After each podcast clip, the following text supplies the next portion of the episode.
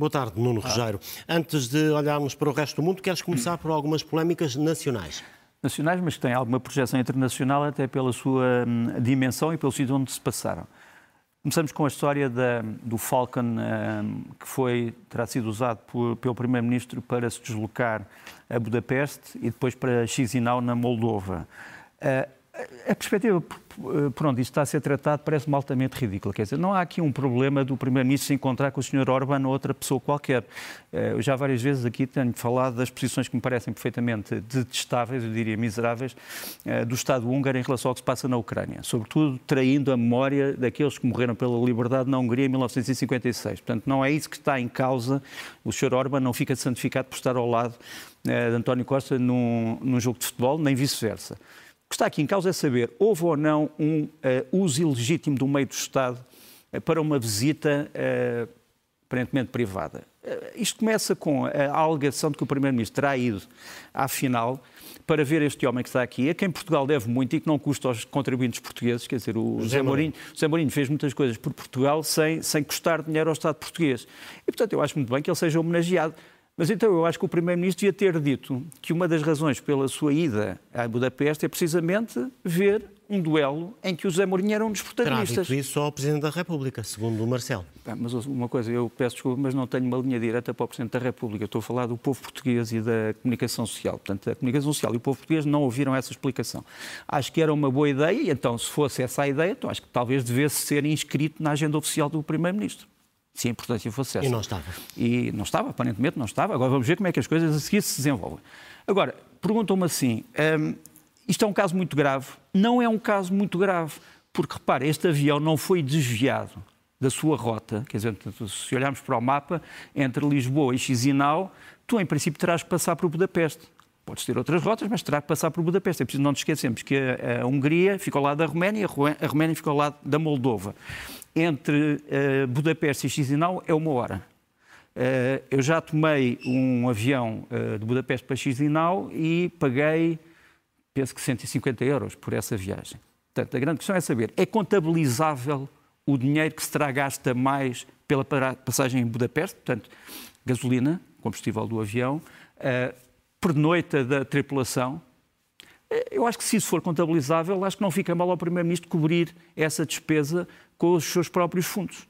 Se chegar à conclusão que realmente não foi uma visita de Estado, mas sim uma visita privada. E, portanto, eu apelo aqui ao bom senso para que o próprio Primeiro-Ministro cubra essas despesas depois de contabilizadas. Agora, se me vão perguntar, isto é muito grave, não parece sinceramente que seja. Se o avião fosse de propósito de Lisboa para Budapeste numa visita privada, era muito grave, era gravíssimo, obviamente, e se calhar até daria origem a uma sanção política máxima. Agora, o Primeiro-Ministro foi à Moldova fazer o quê? Foi à Moldova à reunião de uma organização que foi criada há muito pouco tempo, que é a Comunidade Política Europeia, que é uma tentativa de reunir os países da União Europeia e países da Europa que não são da União e que têm que manter diálogo. E esta reunião foi extremamente importante. Portanto, é, é no fundo, é a primeira polémica que eu, que eu tento analisar aqui. Segundo, um, a questão da TAP. A TAP foi realmente debatida. A TAP é um problema português, mas também é um problema internacional, porque aparentemente há pessoas interessadas, ou empresas estrangeiras interessadas em comprar a TAP. Eu estive pacientemente a ouvir, eh, na medida das minhas possibilidades, eh, o debate. O debate na da Comissão de Inquérito, que me pareceu ser uma larga perda de tempo, porque muitas perguntas eram repetidas, eh, demoravam muito tempo, as respostas eram vagas, os assuntos eram profundamente desinteressantes. O único assunto importante era saber. A TAP já teve várias caras. Temos aqui várias formas de pintar os aviões da TAP desde o seu princípio. Já teve várias caras, representa o Estado português, as comunidades portuguesas, e a minha questão é esta. No plano estratégico do governo, como é que se vai convencer um investidor estrangeiro a deixar que o governo português fique com o controle estratégico da TAP, não pondo aí o dinheiro correspondente? Não vai haver golden share? Quer dizer, não vai haver uma golden share permitida pela União Europeia. Portanto, eh, o Estado português não pode ter, digamos assim, uma participação minoritária que, vala que valha como maioritária. Portanto, essa era a grande questão que tinha que se esclarecer. É como é que o governo português, ou o Estado português, pretende manter um controle estratégico sobre a TAP, não gastando aí o dinheiro de um acionista maioritário. Esse é o grande problema, não foi esclarecido. O Ministro das Finanças, no fim das audições, eh, traçou o plano estratégico, não deu nenhum detalhe e era sobre isso que os portugueses iam ter sido informados. Quanto é que vai continuar a gastar a TAP em que medida é que ela pode ser controlada pelo Estado português e que novas rotas e que nova estratégia que ela vai, uh, no fundo, fundar. Uh, isso é que era o que era preciso ter sido esclarecido e não foi. Com alguns ectos internacionais também uh, no, no, nos últimos dias, esta alegada rede de tráfico humano no mundo do futebol.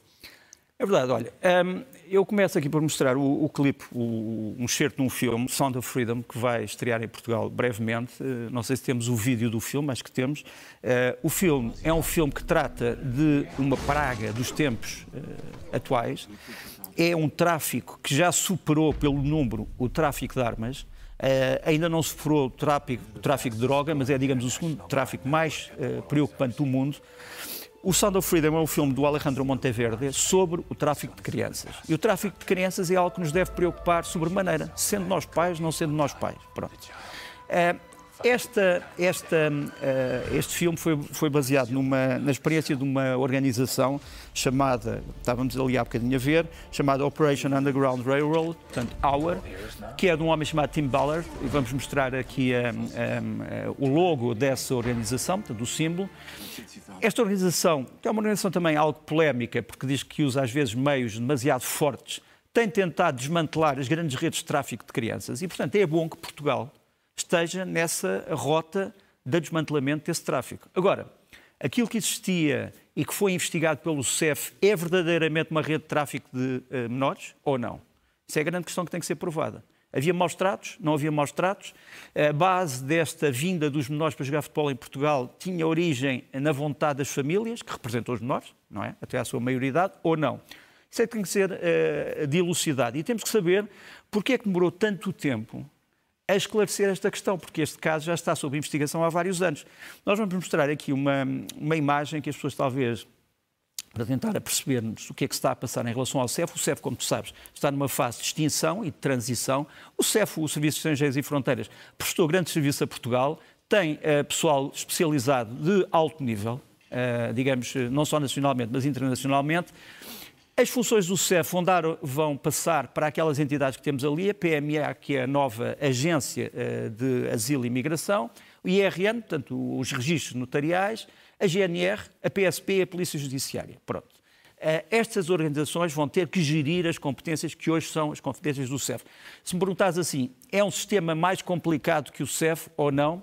Eu diria que é um sistema um bocadinho complicativo, mas, mas é a minha opinião. Mas a verdade é que o CEF concentrava, como tu sabes, eh, eh, funções de polícia, de segurança, funções de investigação, funções notariais, funções de registro, etc.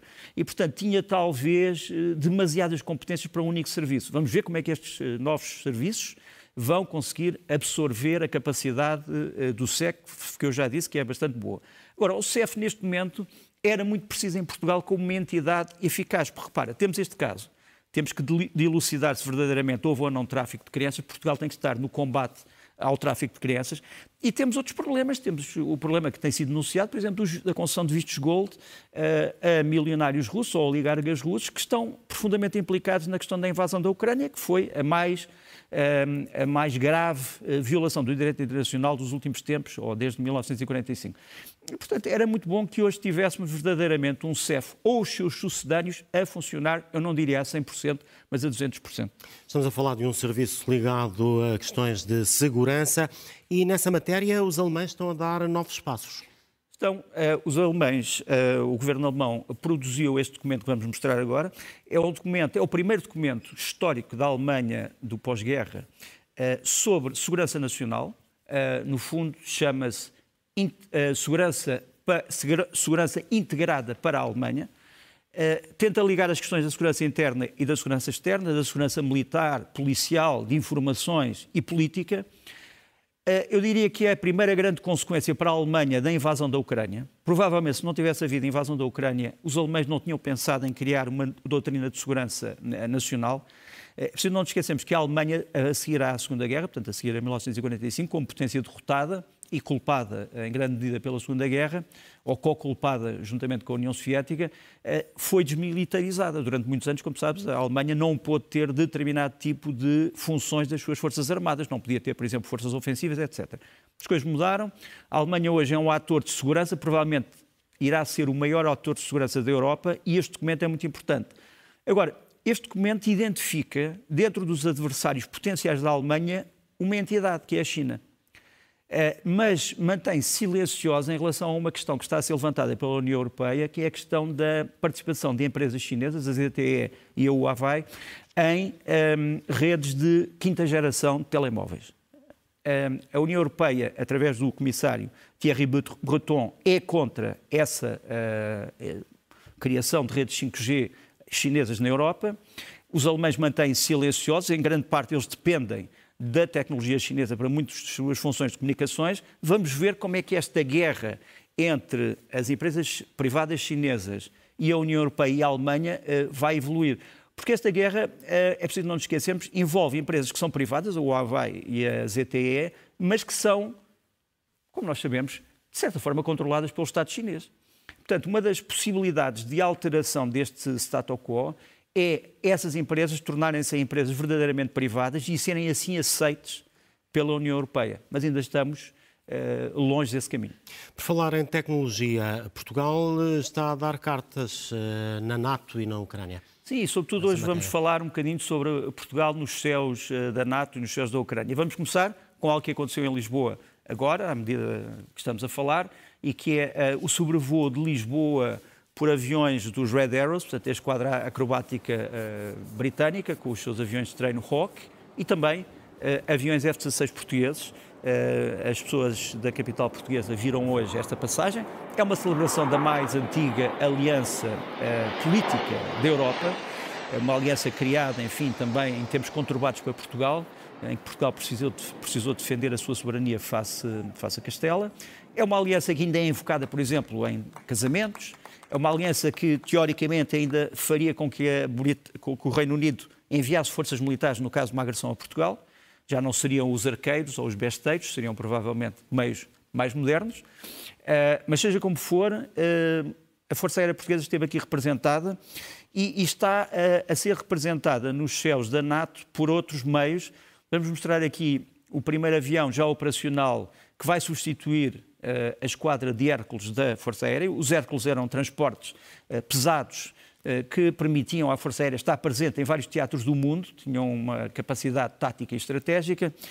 estes aviões são de fabrico brasileiro, pela Embraer, são os KC-390. Uh, vão integrar uma esquadra, que é uma esquadra de grande prestígio na Força Aérea, que é a esquadra dos Bisontes, uma esquadra de transporte. Uh, Portugal irá ter vários destes aparelhos nos próximos anos e, portanto, será uma nova fase do transporte militar em Portugal, assegurado pela Força Aérea. Também estes aviões que vamos mostrar a seguir, os F-16, os F-16 Falcon, neste caso o F-16M, já modernizado, uh, temos aqui dois aviões Falcon portugueses a patrulhar a alguros os céus dos, das Repúblicas Bálticas, vão estar presentes, ou estão já presentes, eh, esta semana, no maior exercício de defesa aérea da NATO, o Air Defender, que responde a uma pergunta: o que é que aconteceria se os países da NATO fossem, de repente, alvo de uma invasão aérea de larga escala? E, portanto, este exercício está a mobilizar cerca de 300 aviões eh, de combate da, da, da NATO que procura responder a essa eh, potencial ameaça. Gostava também de realçar que são também meios tecnológicos portugueses, vão estar presentes nos céus da NATO, nos céus da Ucrânia. Ehm, este é um dos drones eh, fabricados por uma empresa portuguesa chamada Tekever. A Tekever eh, é uma empresa de grande realização em Portugal. Eh, produz, por exemplo, hoje o drone mais pequeno do mundo com capacidades de observação, através de um radar extremamente moderno e através de outros sensores, e 13 pelo menos três uh, drones AR-3 da T-Kever vão estar presentes na Ucrânia para vigiar os céus da Ucrânia. Uh, o dinheiro para pagar isto vem de uma organização chamada IFU. O IFU é um fundo criado pelo governo britânico e que congrega uh, fundos de apoio à Ucrânia vindos da Escandinávia, mas também dos Países Baixos e, que, eh, e dos, das Repúblicas Bálticas, e, portanto, é esse dinheiro que vai pagar à Tekever uh, o envio de tecnologia portuguesa para os céus da Ucrânia. Por falar em Ucrânia, estamos a entrar na segunda semana, por assim dizer, da hum, contraofensiva. Hum, que informações tens em relação às últimas horas? A primeira coisa que, que, que, eu posso dizer é que os ucranianos tratam isso não tratam isto não como uma contraofensiva em si, mas como uma primeira fase, que eles chamam a fase de reconhecimento e exploração, ou seja, o que em inglês poderíamos chamar probing. Um, O probing é essencialmente o que é uma atividade que procura detectar na linha de combate, que é uma longa linha de cerca de mil quilómetros de extensão, que vai do leste até ao sudeste da Ucrânia, eh, procura detectar as fraquezas das defesas russas. Estas defesas, como sabes, foram muito bem construídas nos últimos meses, são defesas que incluem muito, muitos tipos, digamos assim, de proteção, antiminas, anticarro, eh, minas, antipessoal, etc.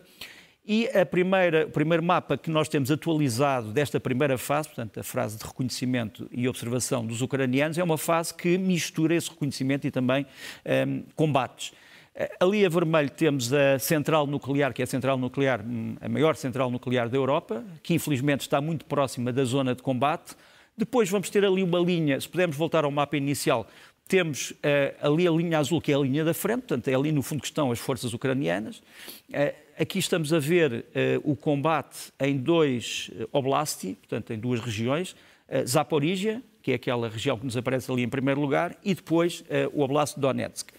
Aqueles círculos a, vermelho, a verde, perdão, o verde é a cor da esperança, é aquilo que os ucranianos esperam poder conquistar durante as próximas semanas ou os próximos meses. A azul são os dois círculos onde está neste momento a haver combates. Eh, os ucranianos já perderam, como tu sabes, algum material nesta ofensiva, eh, afirmam, isto é uma afirmação ucraniana, eh, que a Rússia está a perder cerca de duas vezes mais homens do que os ucranianos nesta ofensiva. É algo que nós não podemos verificar porque não estamos no terreno e hoje a verificação que tu tens é através de meios de comunicação ucranianos ou russos. É evidente que a Rússia tem tido um grande papel de desinformação e de mentira nesta guerra, podemos partir daí eh, como um facto, mas a verdade é que hoje é difícil ter uma confirmação independente dos avanços. O que nós vemos é isto: centenas de militares ucranianos a avançarem por estradas. Esta levaria a Tokmak. Tokmak é uma das grandes zonas eh, de eh, fortaleza eh, russa em Zaporizhia. Eh, seria talvez o sítio que os ucranianos precisariam tomar se quisessem tomar todo o Oblast.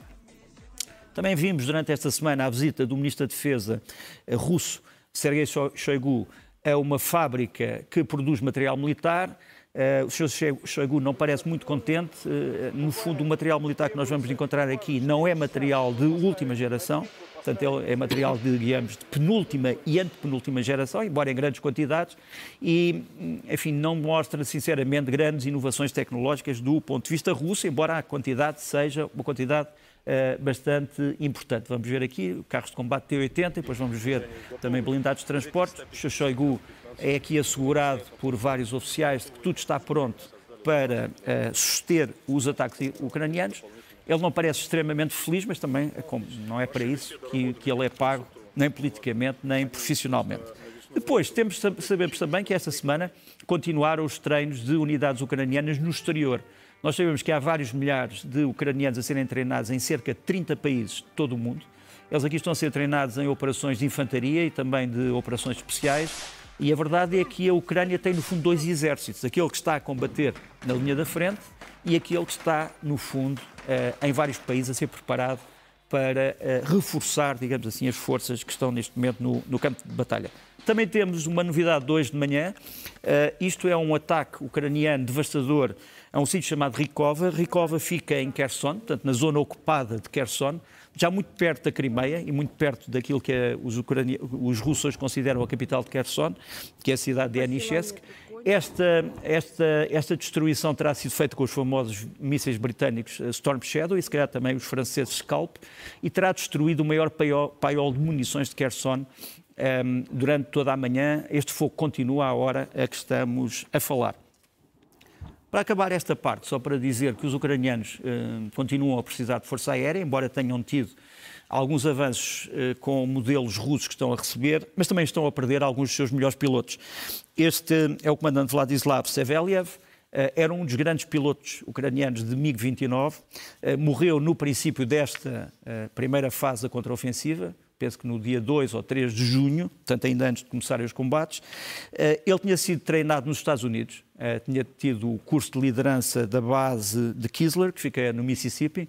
Eh, acabou esse curso como aluno brilhante, teve que entrar em combate outra vez na Ucrânia e morreu em combate. E, portanto, os ucranianos têm também grandes problemas pela frente, sem dúvida. Estamos a falar de uma guerra que, como em todas e como aconteceu desde fevereiro do ano passado, cheia de informação e contra-informação, como referias há pouco. Sim, informação contra informação, inverdades, pormenores uh, surrealistas. Uh, vamos começar com isto uh, que é trágico, é o julgamento dos, um julgamento que eu diria encenado, para não dizer a palavra julgamento fantoche, de um, pessoas que defenderam, um, a, refina, defenderam a metalurgia de Azovstal em Mariupol.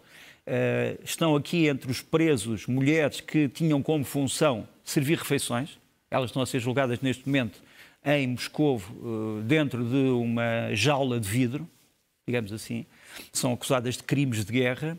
Portanto, a, Rússia está a criminalizar, digamos assim, o seu inimigo. Depois de o ter invadido, ainda o considera criminoso. Um, isto é um, dos, é um dos elementos negros desta guerra, dentro daquilo que já é o seu negrume habitual. Depois temos este senhor, eh, que já foi um general das Forças Armadas Russas e agora é deputado e que lançou uma proposta para o Parlamento Russo, está ali com um círculo vermelho. Um, isto passou-se, penso que na, esta, esta cerimónia passou-se na Ossétia do Norte. Este general é o Andrei Gurulev, que teve uma proposta espantosa. Eu não sei se viste o, o, último filme do James Bond, mas a proposta é mais ou menos parecida com a do último filme do James Bond. Uma arma, uma arma biológica que só afeta pessoas com determinado ADN. Neste caso, só afetaria anglo-saxões. Isto, isto não, é, não, é uma brincadeira, isto foi, foi uma proposta feita. Mas criar. Uh... Criar essa arma e ele propõe que a Rússia ponha todo o seu investimento científico e tecnológico nessa nova arma. Portanto, uma arma que só ataque pessoas com ADN anglo-saxónico. Enfim. Um pouco delirante. Uh, pois, uh, não vou comentar, uh, limite-me a assinalar. Depois, também houve esta semana uma coisa espantosa. Senhores, o, o, o, Presidente Putin, aparentemente, é hoje especialista em saber quem é que é judeu e quem, quem é que não é judeu. Portanto, veio dizer que o Sr. Zelensky não é judeu. O Sr. Putin disse mais ou menos isto. Um, José Zelensky diz que é judeu, mas eu tenho muitos amigos judeus que dizem que ele não é e que é uma vergonha. Bom, o Jerusalem, o Jerusalem Post, que é um dos principais jornais israelitas, provavelmente tem uma opinião diferente. Eles, penso que o Jerusalem Post é capaz de ter mais autoridade uh, histórica e moral para saber quem é judeu ou não. E realmente incluiu na sua edição do ano passado o Sr. Zelensky na capa como um dos 50 judeus mais influentes do mundo. Portanto, o. Putin tem uma opinião, o Jerusalem Post, que fala pelo judaísmo internacional uh, tem outra uh, e, e, cada um fica com as suas palavras.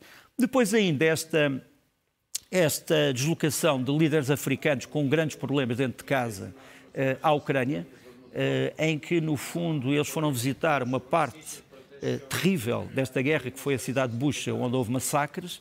eles vieram muito impressionados, mas o que o Sr. Zelensky lhes explica aqui é os senhores chegaram hoje a, a Kiev, amanhã vão para Moscou, Uh, e a verdade é que hoje, no, na altura em que os senhores chegaram, em que vêm falar de paz, Kiev foi bombardeada por mísseis russos. Portanto, há aqui um problema, quer dizer, ou o Sr. Putin não os respeita uh, a vocês, ou então uh, está num estado de espírito que nós não podemos descrever, ou então as suas Forças Armadas já não lhe obedecem. Realmente, uh, atacar Kiev numa altura em que vem uma mediação de paz considerada neutral pela própria Rússia é uma coisa espantosa.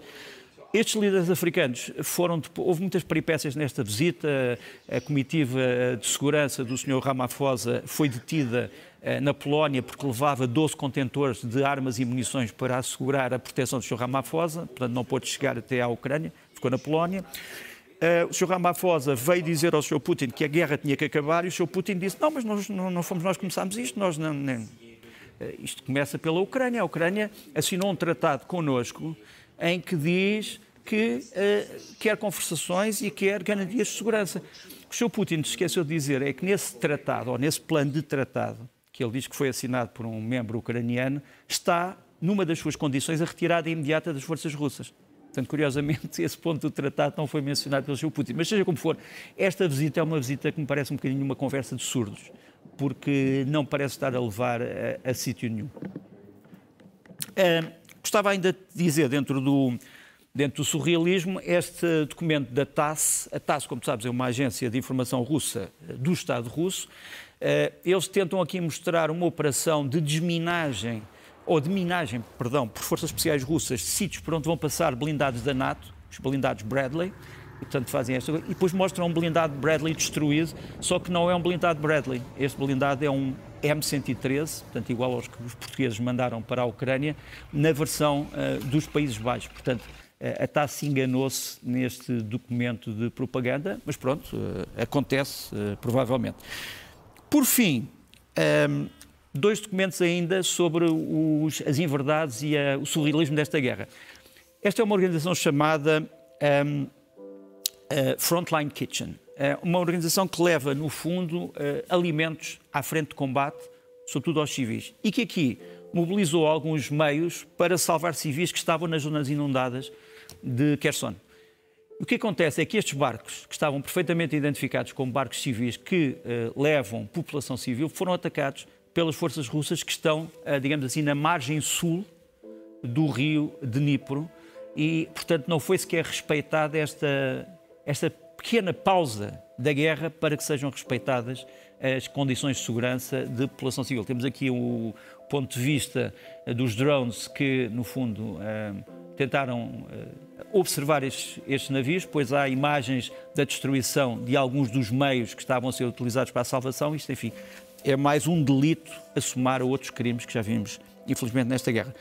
Por fim, agora que é mesmo o fim, no surrealismo, uh, o seu Prigogine, portanto, o comandante da milícia privada Wagner, russa, foi ao Ministério da Defesa em Moscou entregar uma carta, uma carta de protesto ao Sr. Shoigu, e perguntou: uh, Eu tenho que fechar este envelope? Fechou o envelope, depois dirige-se ao guichê para entregar a carta e a senhora do guichê fecha-lhe o guichê na cara. Uh, ele tenta entregar ainda a carta. A senhora, quando vê que isto é uma coisa da Wagner, uh, fecha o guichê e ele diz: Isto está tudo a ser filmado. Portanto, o público vai saber que os senhores nos proíbem de entregar cartas de protesto ao Ministério da Defesa. E, portanto, continua a saga da, da disputa entre a milícia Wagner e o Ministério da Defesa russo. Enfim, é uma forma de entretenimento um bocadinho sinistro no meio disto. Fechamos para já a questão da guerra na Ucrânia. Por estes dias hum, tivemos esta notícia de um terrível massacre numa escola no Uganda. É verdade. No, no Ocidente do Uganda, quem foram os responsáveis? Alegadamente, este grupo, um grupo que já se chamou ADF, que agora está ligado ao dito Estado Dito Islâmico, ao Daesh, este grupo tem estado ativo, e é importante dizê-lo, na Tanzânia, em Cabo Delgado, na República Democrática do Congo. Os seus líderes estão ainda a monte. Temos aqui uh, uh, uh, a notícia, portanto, o, o, pedido, digamos assim, para que seja dito onde é que está este homem, o Seka Moussa Baluco, que é um dos homens que comanda este grupo.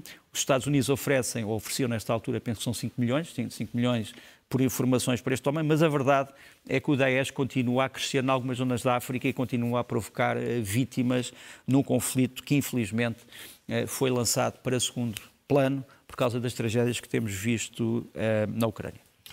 Ao domingo, no leste-oeste, temos sempre sugestões. Ah, e... mas antes ia-te falar na visita, que era a foto da semana, que é a visita do secretário de Estado americano, então, Blinken, a um, Beijing.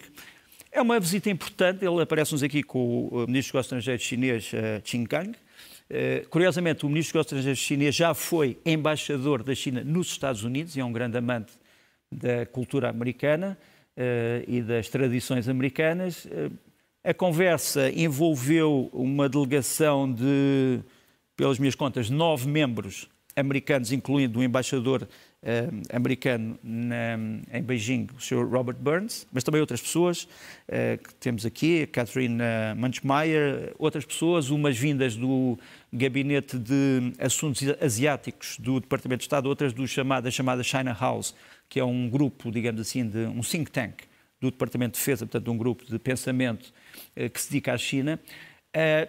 Os Estados Unidos querem normalizar as relações, querem criar uma espécie de um telefone vermelho para que o, presidente, o, presidente chinês e o presidente americano possam contatar em caso de crise grave. Isto, aliás, já tinha ficado mais ou menos decidido na Cimeira de Bali, em que o senhor, o senhor uh, Biden já se tinha encontrado com o presidente Xi Jinping. Esta amenização da temperatura entre Beijing e Washington é importante para todo o mundo. Sabemos que também esteve em cima da mesa a questão da Ucrânia.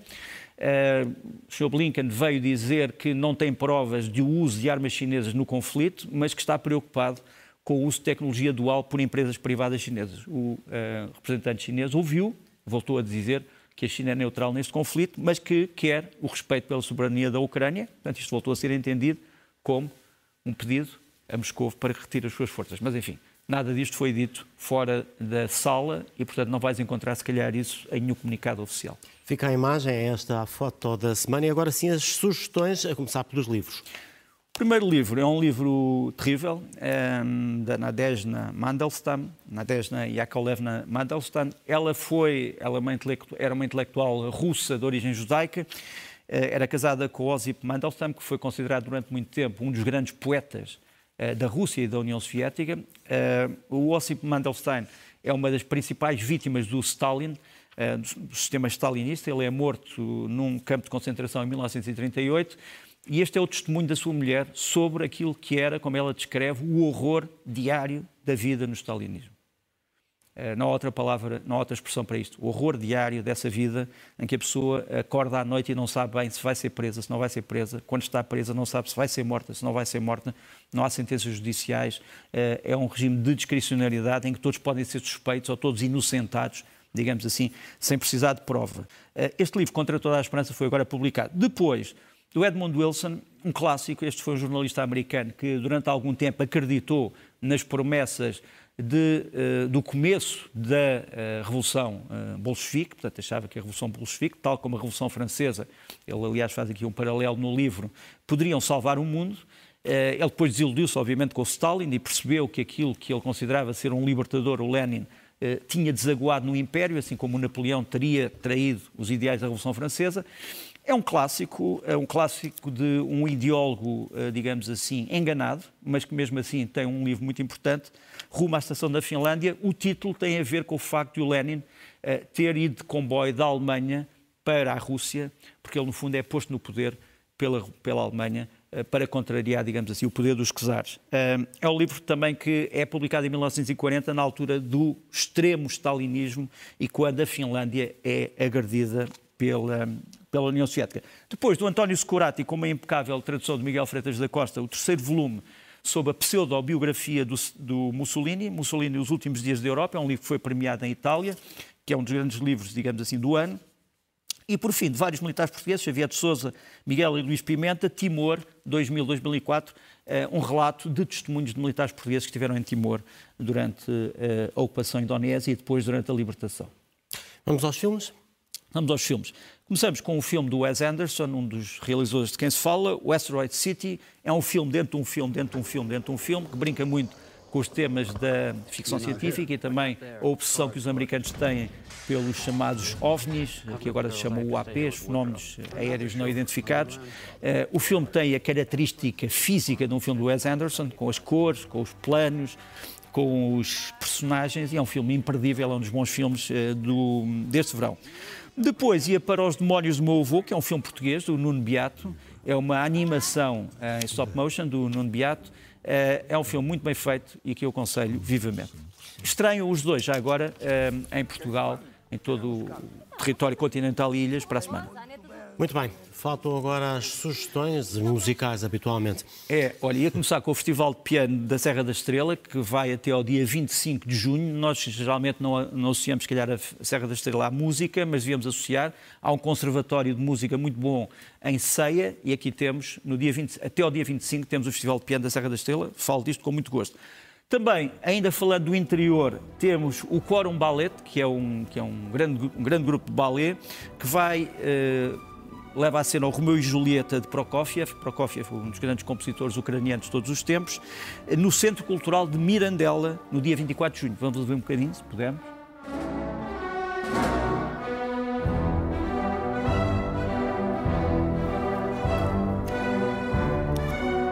E por fim, e por fim, uma lenda viva da guitarra portuguesa, uh, o António Chain, que uh, lança ah, não, ainda temos, peço desculpa, eh, ainda temos o contrabaixo e a voz. Não, voltamos atrás, foi a culpa minha, peço desculpa. Temos o contrabaixo e a voz do Miguel uh, Calhaz, que traz música tradicional portuguesa em tom de jazz, chama-se Contra, um, eh, Contemporânea Tradição.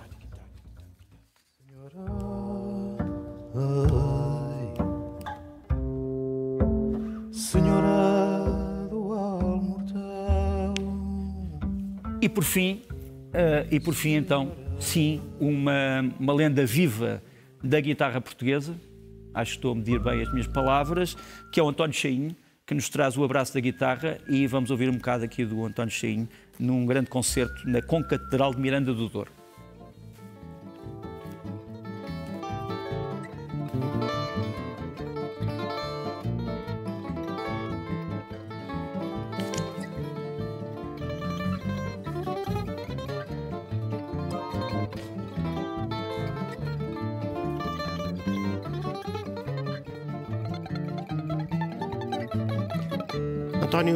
Parece-me uma boa forma de terminarmos por hoje, Nuno. Muito obrigado por ter estado este domingo connosco, como sempre. Boa tarde. Boa semana. Deus. Boa tarde. Obrigado.